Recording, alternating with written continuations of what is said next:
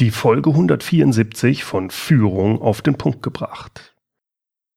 Heute sprechen wir über Ablenkungen, beruflich wie auch privat. Wie können wir erfolgreich mit den ständigen Ablenkungen durch neue Technologien umgehen? Wie bekommen wir es hin, selbstbestimmt und aktiv zu sein, statt nur zu reagieren und fremdbestimmt zu sein?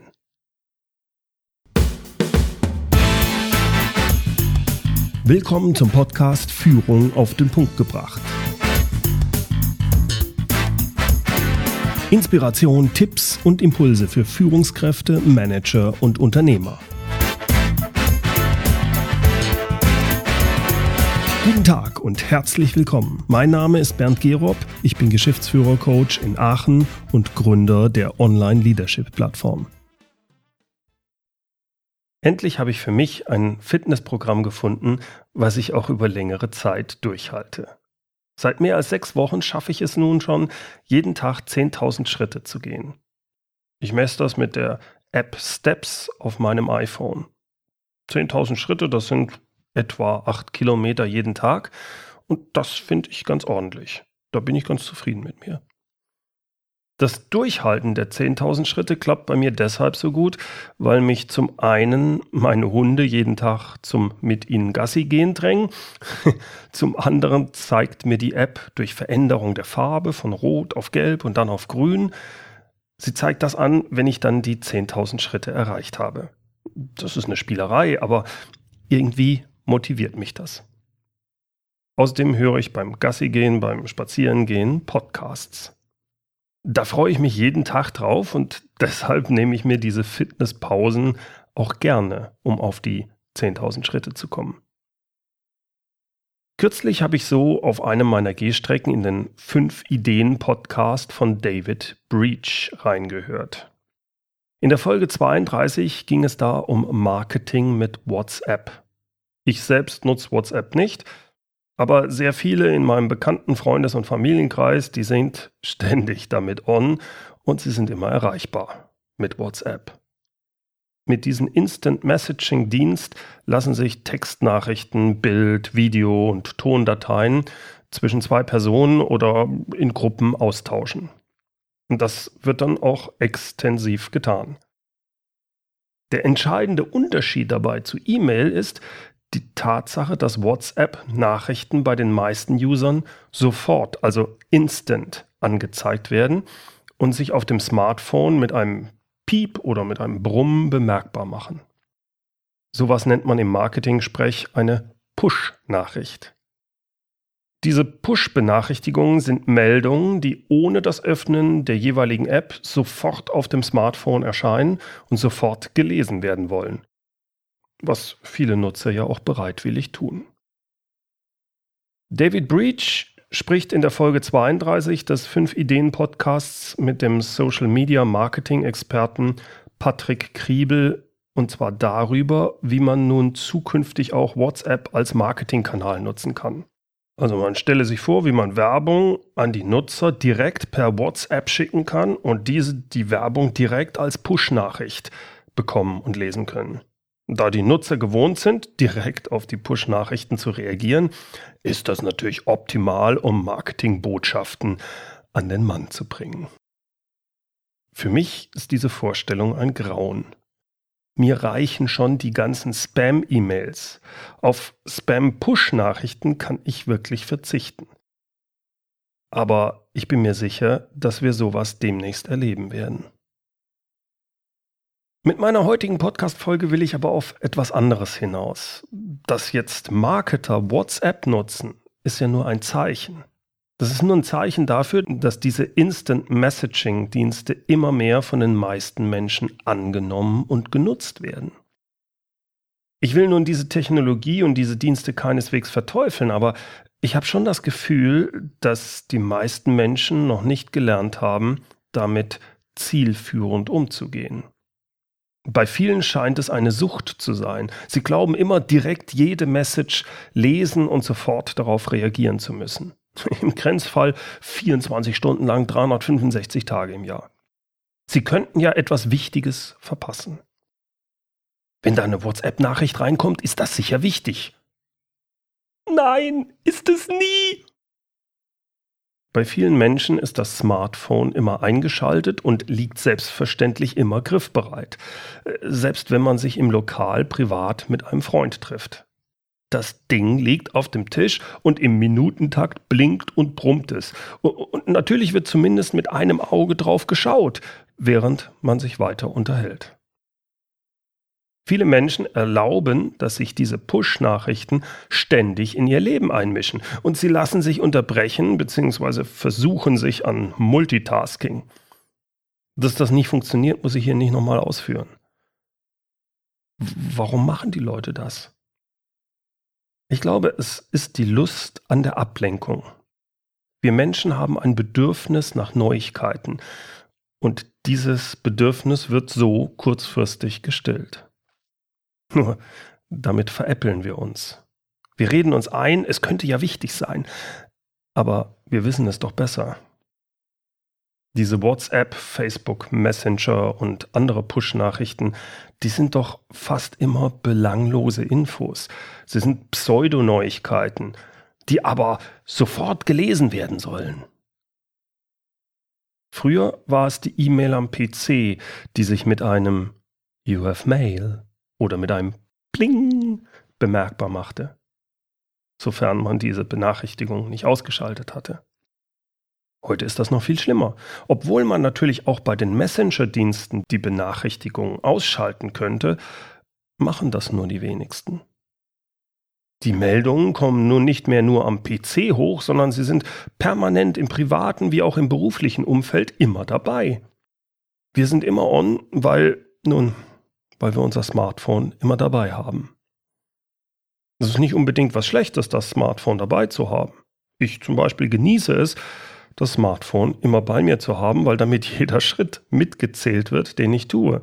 Ich komme so leichter auf meine 10.000 Schritte am Tag. Auch kann ich immer und überall Podcasts hören, wenn mir danach ist. Das Problem beim Smartphone ist aber die Kommunikation mit den anderen. Es ist genau genommen die Erwartung des Senders, also desjenigen, der eine E-Mail oder WhatsApp-Nachricht verschickt.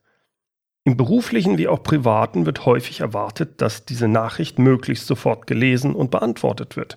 Schließlich hat doch jeder sein Smartphone am Mann oder an der Frau. Und das ist das große Problem. Die Erwartungshaltung. Das war und ist schon bei E-Mails immer so gewesen. Wie häufig ich bei Workshops in Unternehmen von den Teilnehmern gesagt bekomme, äh, wir müssen immer up-to-date sein. Up-to-date mit unseren E-Mails, weil unsere Kunden und der Chef, die erwarten eine Antwort innerhalb von zwei Stunden spätestens. Was für ein Quatsch. Von mir aus kann es ja eine Vereinbarung geben, dass E-Mails innerhalb von 24 Stunden an Werktagen gelesen und beantwortet werden müssen, aber doch nicht innerhalb von ein bis zwei Stunden. Wenn dem so ist, wie soll man sich denn da auf Wichtiges konzentrieren können und fokussiert arbeiten? Und bitte, wenn Sie wirklich Ihre Kunden bereits so erzogen haben, dass Sie glauben, Ihr Unternehmen müsse auf E-Mails innerhalb von Minuten oder innerhalb von Stunden reagieren, dann müssen Sie in Ihrer Organisation etwas ändern. Dann brauchen Sie anscheinend jemanden, der nichts anderes macht, als E-Mails oder Direct Messages direkt zu lesen und zu beantworten das ist dann dessen Aufgabe. Der hat sonst nichts zu tun und er kann auch gerne den Kunden dann kurzfristig helfen und wenn es nur die Mitteilung ist, dass die E-Mail angekommen ist und bearbeitet wird. Aber von Mitarbeitern im Unternehmen darf nicht erwartet werden, dass E-Mails innerhalb von zwei Stunden gelesen und beantwortet werden. Und zwar egal, ob diese E-Mails vom Kunden oder vom Chef kommen.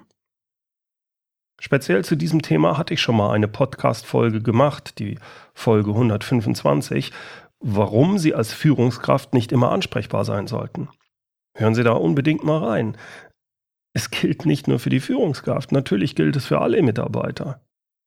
Ich erläutere da im Detail den großen Unterschied zwischen ständiger Erreichbarkeit und ständiger Ansprechbarkeit. Mich können Sie beispielsweise jederzeit per E-Mail erreichen. Die E-Mail lese ich aber nicht sofort, sondern in der Regel innerhalb von 24 Stunden. Ich bin für Sie also ständig erreichbar, aber keineswegs ständig ansprechbar. Mit diesen Direct Messenger Services ist die erwartete Ansprechbarkeit aber nach meiner Einschätzung noch viel schlimmer geworden. Das steckt schon im Namen Direct Message. Da ist doch schon die Dringlichkeit im Namen spürbar. Die Erwartung ist direkt lesen und antworten, aber zackig.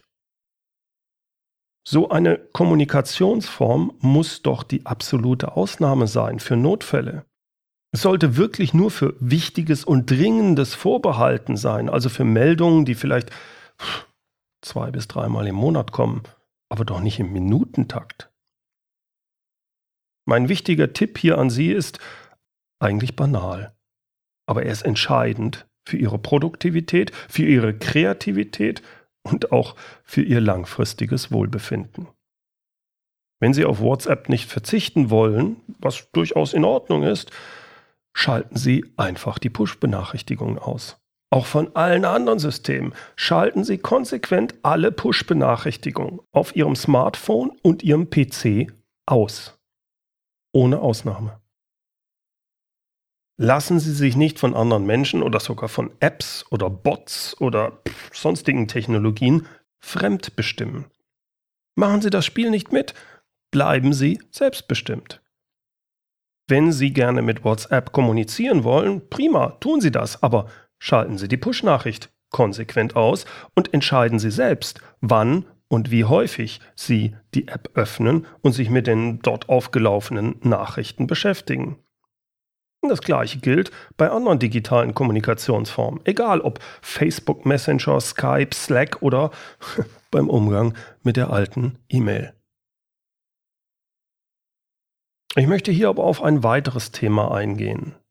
Obwohl ich diese Push-Nachrichten bei mir bereits konsequent abgeschaltet habe, merke ich doch, dass sich in den letzten Jahren auch bei mir und meiner Nutzung der digitalen Medien und Kommunikationsmittel einiges verändert hat und manches nicht unbedingt zum Guten. Ich erwische mich dabei, dass ich deutlich häufiger als zwei bis dreimal am Tag meine E-Mails lese. Beispielsweise warte ich in der Schlange am Supermarkt und hole mein Smartphone aus der Jackentasche, öffne die E-Mail-App und schaue nach, ob neue E-Mails gekommen sind.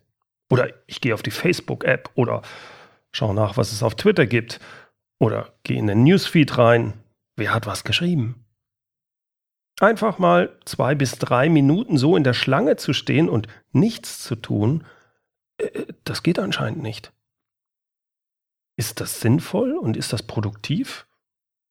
Nein, ist es nicht.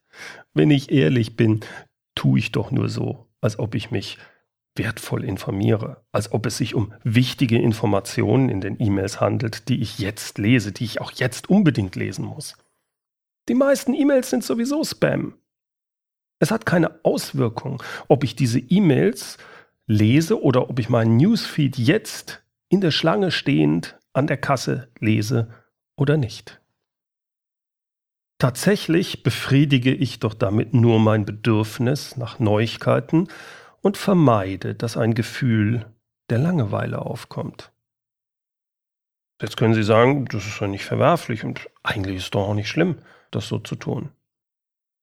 Ja. Die Frage, die ich mir aber dabei stelle, ist, wozu führt das? Welche Auswirkungen hat es, wenn ich mich immer wieder ablenke? Egal, ob ich es bewusst selbst mache, indem ich mein iPhone raushole oder noch schlimmer, indem ich mich fremdbestimmt von Push-Nachrichten berieseln lasse. In einem Artikel der Wirtschaftswoche schreibt der Psychologe und Psychoanalytiker Jürgen Ackermann, durch die ständige Erreichbarkeit und die ständige Verfügbarkeit mit Hilfe der modernen Technik lernen Menschen nicht mehr Verlassenheit und andere negative Gefühle auszuhalten. Dank Facebook und WhatsApp unterbindet der Mensch die Auseinandersetzung mit der eigenen Person. Das ist auch bis zu einem gewissen Grad mein Eindruck. Wir wollen uns ablenken um zu vermeiden, dass wir uns einfach mal mit uns selbst beschäftigen. Es fällt uns zunehmend schwer, auch nur kurze Zeit mal Ruhe und Nichtstun auszuhalten. Dabei braucht der Mensch den Wechsel von Aufregung und Ruhepausen. Und auch für die Kreativität ist es sehr wichtig, solche Zeiten der Ruhe auszuhalten, ja sogar genießen zu können. Ich beobachte an mir selbst, wie auch bei vielen Führungskräften in Workshops, dass es vielen immer schwerer fällt, kreativ an eine Sache ranzugehen und manchmal überhaupt beispielsweise mit einer Aufgabe zu starten. Ich möchte Ihnen da ein Beispiel zu geben. Der Abteilungsleiter, Herr Müller, hat sich vorgenommen, eine Strategie für seine Abteilung zu erarbeiten. Herr Müller hat sich dafür die ersten zwei Stunden des Tages Zeit genommen. Er will dabei nicht gestört werden. Und deswegen hat er auch seine Bürotür geschlossen, er hat ein großes Schild mit Nicht stören aufgehängt und er hat sein Smartphone ausgeschaltet. Nun sitzt er an seinem Schreibtisch vor einem leeren weißen Blatt Papier. Er will ja seine Strategie erarbeiten und aufschreiben. Aber wie fängt man das an? Ein Gefühl der Unlust kommt in ihm hoch. Irgendwie hat er das Gefühl, nicht produktiv zu sein. Hinsichtlich des Themas Strategie fällt ihm so jetzt ad hoc auch nichts ein und mit Strategie soll er sich nun zwei Stunden beschäftigen. Seine Gedanken schweifen ab. Er denkt an die Aufgaben, die er heute oder in den nächsten Tagen noch erledigen muss. Seine Reisekostenabrechnung, den Telefonanruf mit dem wichtigen Kunden und ach, die wöchentliche Abgabe des Umsatzreports. Das muss ja auch noch gemacht werden. Er bemerkt, dass er nicht bei der Sache ist. Er merkt, dass er abschweift. Er schaut das leere Blatt Papier an und versucht wieder, sich auf die Strategie zu konzentrieren. Wie fange ich an? Was ist eigentlich eine Strategie? Hm. Ich sollte mir jetzt vielleicht erstmal einen Kaffee holen. Also steht Herr Müller auf, geht aus seinem Büro in die Kaffeeküche und trifft dort den Kollegen Meier. Die Ablenkung kommt gelegen. Sie unterhalten sich über das Wetter, über die hohe Arbeitsbelastung und diesen Vorstand, der nicht versteht, wie schwierig das alles hier ist. Und als Herr Müller nach 30 Minuten in sein Büro zurückkommt, mit einer Tasse dampfenden Kaffees in der Hand, liegt da immer noch das weiße leere Blatt Papier. Was ist hier passiert? Herr Müller hat es nicht ausgehalten, einfach mal zwei Minuten über ein neues Thema nachzudenken. Es fällt ihm so schwer, sich die Zeit zu geben, loszulassen, über etwas in Ruhe nachzudenken. Da kommt dann direkt ein ungutes Gefühl in ihm hoch. Dabei ist es entscheidend, dran zu bleiben, das Gefühl auszuhalten, will man kreativ sein und mittelfristig vielleicht sogar in einen Flow kommen. Es ist entscheidend, diese Zeit des scheinbaren Nichtstuns auszuhalten, damit mittelfristig was Neues im Kopf und später dann auch in der Realität entstehen kann. Mir scheint es, als ob wir uns immer mehr angewöhnen, diese Zeit der Muße, die anfänglich auch durchaus mit Unlust und dem Gefühl der Langeweile verbunden sein kann, diese Zeit der Muße, die vermeiden wir, wollen wir vermeiden daraus folgt, dass es schwer ist, mit etwas ganz Neuem anzufangen. Wir merken schon, dass das nicht richtig ist, wenn wir das immer aufschieben und uns ablenken lassen. Wir haben auch ein schlechtes Gewissen deswegen. Also beruhigen wir unser schlechtes Gewissen damit, dass wir uns um scheinbar Dringendes kümmern. Also lenken wir uns ab mit Pseudoneuigkeiten sei es mit E-Mails lesen, mit Direct Messenger Infos oder dem Lesen des Newsfeeds bei Facebook. Es ist ja auch wichtig, informiert zu sein. Ist es das? Auch das Kaffee holen, das willkommene, aber belanglose Gespräch mit dem Kollegen ist eine Ablenkung. Bitte nicht missverstehen, Gespräche in der Kaffeeküche zu führen, das ist vollkommen okay. Beispielsweise, wenn man nach getaner Arbeit eine Pause macht. Aber in unserem Beispiel hat Herr Müller das Gespräch gesucht, weil er sich nicht mit der Strategie beschäftigen wollte. Er suchte nur nach einer Ablenkung. Was also tun? Wie bekommen wir es hin, fokussiert zu arbeiten, ohne dass wir uns selbst boykottieren, wie es Herr Müller gemacht hat? Es reicht häufig nicht aus, einfach alle Push-Nachrichten und sonstige Ablenkungen abzuschalten. Wir müssen auch lernen, mit unseren Gefühlen der Unlust umzugehen. Ich habe hierfür einen Tipp, den ich von meinem Podcast-Kollegen und Freund Ivan Platter übernommen habe und den ich mehrfach erfolgreich an mir selbst ausprobiert habe. Dieser Trick geht so. Nehmen wir an, ich befinde mich in einer ähnlichen Situation wie Herr Müller. Ich habe alle Ablenkungen ausgeschaltet, ich habe ein leeres Blatt Papier vor mir liegen und habe mir nun vorgenommen, in den nächsten zwei Stunden meine Strategie für das nächste Jahr zu entwickeln. Ich weiß nicht genau, wie ich anfangen soll. Ein Gefühl der Unlust kommt in mir hoch. Meine Gedanken schweifen ab und, naja, ich überlege mir jetzt schon aufzustehen, um mir einen Kaffee zu holen. Und jetzt, jetzt kommt der Trick. Ich stelle mir ein Engelchen und ein Teufelchen vor, das Engelchen rechts und das Teufelchen links auf meiner Schulter und ich spreche mit beiden. Das Engelchen sagt zu mir, bleib am Tisch sitzen und arbeite an der Strategie. Das Teufelchen aber sagt, Quatsch, das hat doch alles keinen Sinn, komm, hol dir erstmal einen Kaffee. Nun, Normalerweise gewinnt nach kurzer Zeit das Teufelchen. Aber das Engelchen ist sehr pfiffig und es verhandelt mit mir. Und zwar sagt es, Bernd, einigen wir uns doch auf Folgendes. Du musst nicht zwei Stunden an der Strategie arbeiten. Du bleibst jetzt nur mal zehn Minuten sitzen. Zehn Minuten vor dem weißen Blatt Papier. Lass in diesen zehn Minuten keine Ablenkung zu. Also kein Kaffee holen, keine E-Mails lesen, kein Facebook, nichts. Konzentrier dich nur auf Strategie und das Blatt Papier.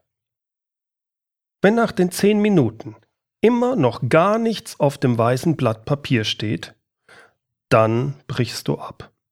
Dann brauchst du heute nicht mehr weiter an der Strategie zu arbeiten und dann holst du dir einen Kaffee und machst den Rest der Zeit, was dir in den Sinn kommt. Einverstanden? Auf diesen Deal lasse ich mich immer gerne ein. Zehn Minuten ist ja keine Sache. Zehn Minuten einfach nur da zu sitzen und nichts zu tun, das kann ja nicht so schwer sein. Zwei Stunden hingegen, uh, das ist heftig. Aber zehn Minuten.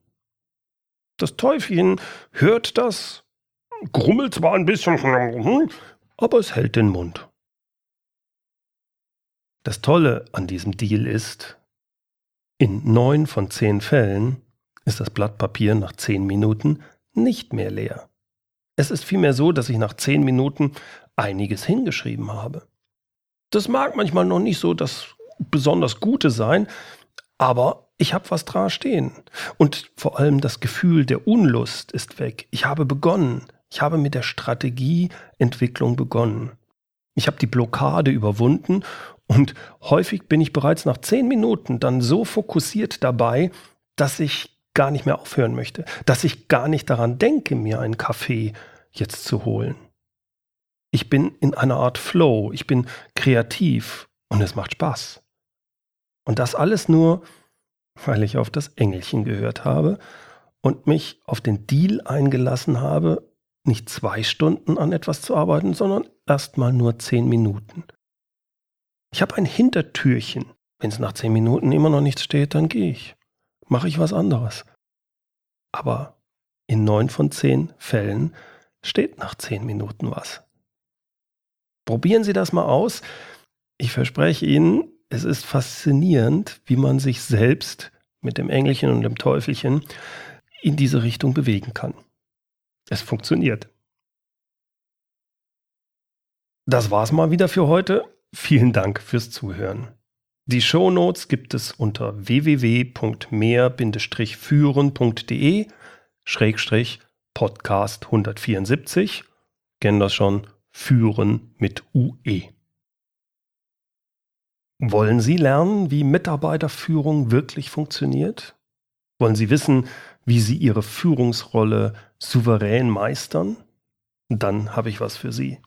Vielleicht sind Sie ja in Ihrer ersten Führungsrolle oder haben eigene Mitarbeiter, die demnächst in Ihre erste Führungsrolle kommen.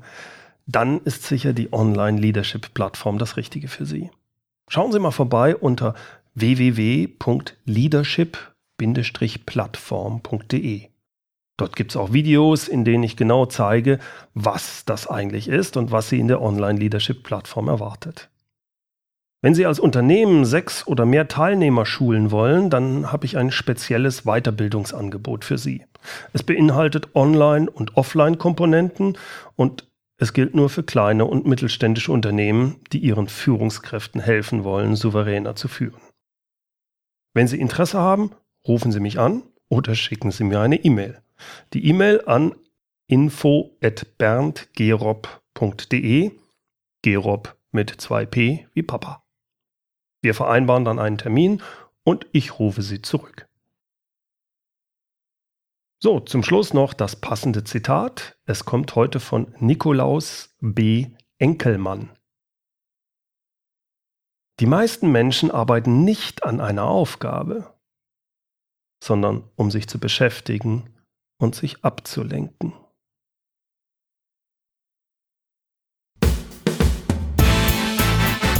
Herzlichen Dank fürs Zuhören. Mein Name ist Bernd Gerob und ich freue mich, wenn Sie demnächst wieder reinhören, wenn es heißt Führung auf den Punkt gebracht. Inspiration, Tipps und Impulse für Führungskräfte, Manager und Unternehmer.